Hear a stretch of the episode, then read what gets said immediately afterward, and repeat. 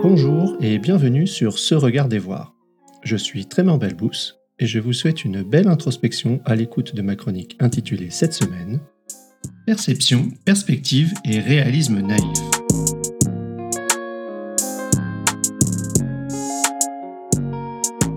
Perception, perspective et réalisme naïf. Vous l'avez remarqué, je m'intéresse beaucoup à la pensée, à la conscience, aux systèmes humains et à beaucoup d'autres thèmes. Plongé dans la lecture passionnante de l'article Apitological Systems Theory, Learning from Ecology de William Very, je me suis observé être interpellé par le concept de naive realism, ou réalisme naïf. J'ai voulu en savoir plus et explorer la manière dont cela se manifeste dans ma vie quotidienne. C'est cela que je partage aujourd'hui, en espérant mettre en lumière l'importance de reconnaître et de surmonter les conséquences du réalisme naïf dans l'espoir de contribuer à une humanité florissante. Le réalisme naïf, c'est quoi exactement? Le réalisme naïf est également connu sous le nom de réalisme direct.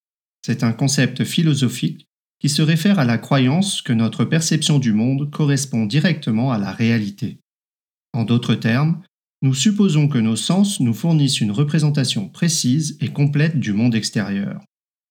Cependant, ce point de vue peut être erroné, car il néglige la nature subjective de nos expériences et l'influence des biais personnels, des attentes, des contextes culturels sur nos perceptions. En allant un peu plus loin dans ma lecture, j'ai réalisé que la notion de réalisme naïf s'applique dans divers domaines, notamment la psychologie, la philosophie et les sciences sociales. Tout ce qui m'intéresse depuis plus de dix ans et plus spécifiquement actuellement. En psychologie, ils mettent en évidence les biais et les erreurs qui peuvent survenir dans notre perception et notre interprétation des événements. En philosophie, ils soulèvent des questions sur la nature de la réalité et la manière dont nous en prenons conscience. En sciences sociales, il souligne l'importance de comprendre les diverses perspectives et le rôle du contexte dans la formation de nos expériences. Si vous avez écouté les précédents épisodes, vous comprenez pourquoi expliciter un tel phénomène m'intéresse. J'ai étrangement ressenti une forme de clarté dans cette exploration. J'ai l'impression que ce concept est crucial pour moi. S'il est partagé, je crois qu'il peut nous amener à réévaluer nos hypothèses et à devenir des individus plus empathiques et ouverts d'esprit. Il semble que cela devient une sorte d'anomalie à nommer, comme évoqué dans Dissonance cognitive et Sentiment d'impuissance la semaine passée. Le réalisme naïf dans la vie quotidienne. En réfléchissant à mes propres expériences, je réalise à quel point le réalisme naïf s'est manifesté et se manifeste sans cesse dans divers aspects de ma vie, presque toujours de manière subtile et inattendue. Dans le cadre de mes relations personnelles ou professionnelles, je tombe encore souvent dans le piège de supposer que mon interlocuteur partage mes croyances, valeurs et perspectives.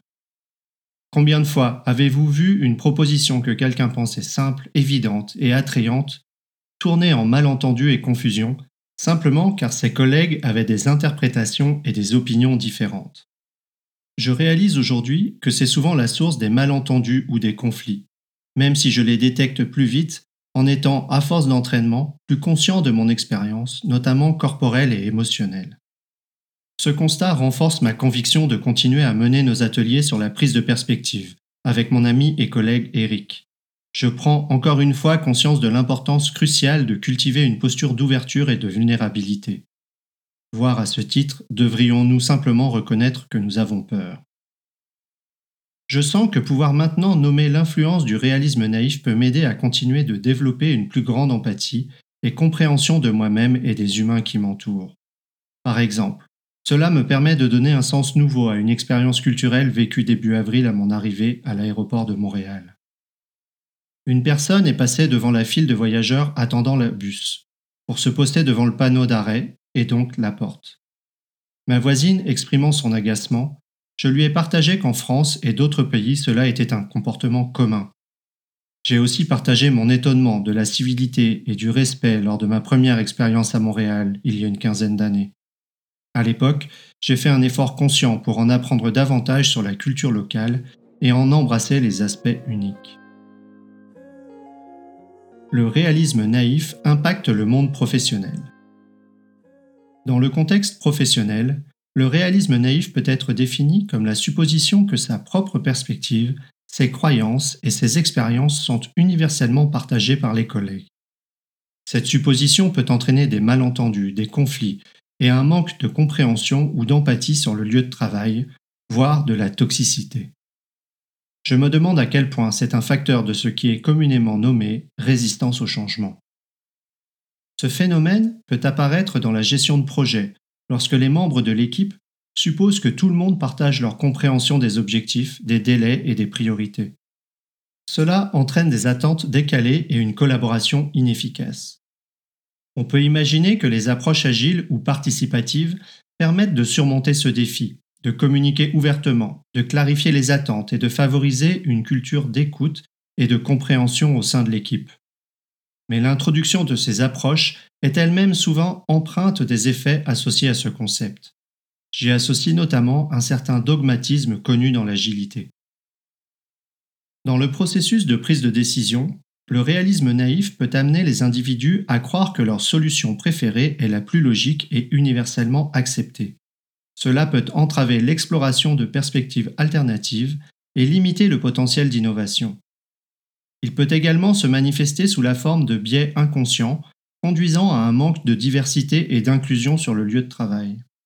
En supposant que nos propres expériences et perspectives sont universelles, involontairement, nous négligeons ou rejetons les expériences et contributions uniques de collègues issus de divers milieux.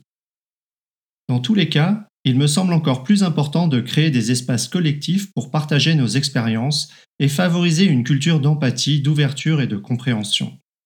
Des espaces pour réfléchir à la qualité de notre pensée, se regarder voir et se voir regarder. Pratiques utiles. Voici quelques exemples spécifiques de pratiques pour ces espaces de réflexion qui peuvent nous permettre de limiter les conséquences du réalisme naïf omniprésent dans nos vies. Premièrement, pratiquer l'écoute active. Accorder toute notre attention à notre interlocuteur, retenir notre jugement et chercher à comprendre son point de vue avant de répondre pour une appréciation plus profonde de ses expériences et croyances différentes des nôtres. En deuxième point, prendre des perspectives. Consciemment me mettre à la place de l'autre, imaginer son contexte, ses expériences et les raisons pour lesquelles elle défend son point de vue. Cette pratique m'aide à me comprendre et à développer de l'empathie, surtout si je ne suis pas d'accord avec sa position. Troisièmement, rechercher activement des expériences diverses, remettre en question nos propres hypothèses et élargir nos perspectives.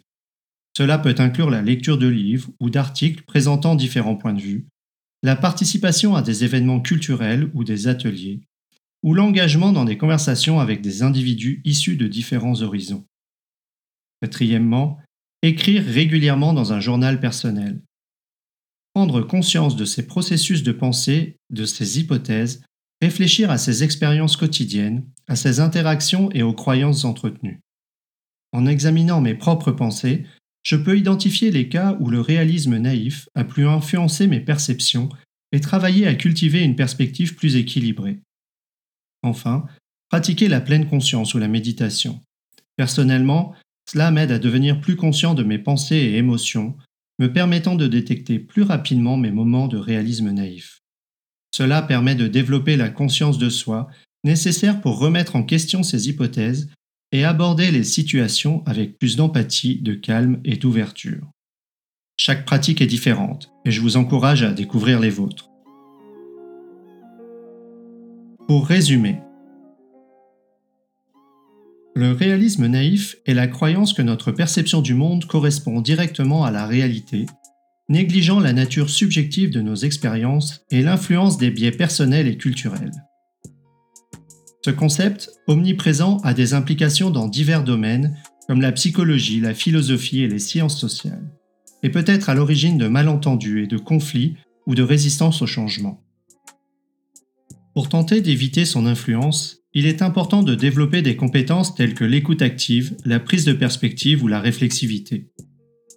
Je crois qu'il nécessite une réflexion constante sur sa propre réflexion et sur la qualité de sa pensée afin de devenir une personne plus compatissante. Cher lecteur, Je t'encourage à considérer la façon dont le réalisme naïf influence ta propre vie et tes relations. Je t'invite à prendre un moment pour réfléchir aux hypothèses que tu as pu faire concernant les perspectives des autres et mets-toi au défi de faire preuve d'empathie et de compassion dans tous les aspects de ta vie. Ensemble, nous pouvons travailler à construire un monde génératif, compatissant et conscient de soi, une humanité florissante. Merci pour votre écoute. Vous pouvez retrouver l'article associé à cet épisode sur le blog de Se Regarder Voir, se-regarder-voir.com. N'hésitez pas à y contribuer vos récits d'expérience et commentaires, ainsi qu'à vous abonner pour recevoir chaque semaine l'audio et son article. À la semaine prochaine!